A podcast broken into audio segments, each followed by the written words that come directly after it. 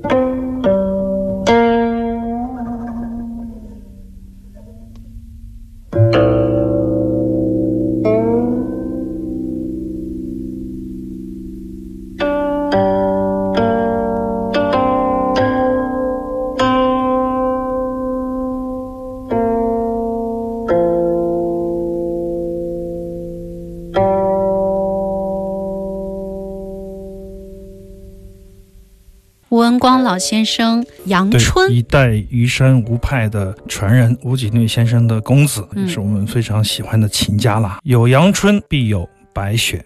也就意味着这来曲高和寡之作不会是有特别多的知音的作品，就是它比较个人化、文人化，比较向内这样的一种音乐啊，情绪、没有一种外在的，甚至于近乎消失掉娱乐性的一种表达，自说自话吧，大概就这个意思吧啊。所以说有阳春就必有白雪，就是它不是一种让你觉得很亲近的音乐，但是它却是非常有情感的音乐，含有一点点孤傲在里面，就是他会觉得。一切都洗得干干净净的，你会觉得，哎，好像听着这个音乐可以凝神，沐浴更衣了吗？就是说你有一种感觉，就是啊，好多东西都可以抛弃，一种纯粹的音乐有可能会有这样的给你一种孤绝的感觉，但是这一定是一种错觉了，毫无疑问的。转头来你就刷游戏去了，或者说是买磁带去了啊，这样的。这是一盒全新未拆的磁带，在中国有很多很多的唱片公司，相互之间呢互相有出版的补充，这是我觉得民乐爱好者。特别幸运的一点，比如说我们有中唱，中唱的其他的机构叫其他的名字，艺声啊，嗯。在台湾有中国龙啊，你可以听到很多很多不同地区对推民族音乐对对对，民族音乐的出版，他们甚至有时候是一种互相的补充。有的时候，因为我们这边的出版特别庞杂，有些作品你未必能找到真声，但是哎，另外的版本，一个港版，一个台版，它也有另外一个名字，另外一个港版。比如说我们的那个古琴老八章，就叫做《琴声禅韵》，在台湾的出版，还出了一本厚厚的书。我觉得非常非常的精彩，就这个出版的故事，说好多好多都说不完，也很有意思，有各种版本、各种琴匠。但这一个阳春是我们节目里第一次播出，也是为了这个节目，把这个新的全新未拆的袋子拆开来，确实音质撼人，关键是那种情绪啊，可以完全直接抵达到你的心坎里去。希望大家能够喜欢。今天为了我们节目拆了好几个磁带，对，只有一个靠谱的，就是阳春。但是阳春白雪下里巴人，我觉得都是我们的菜。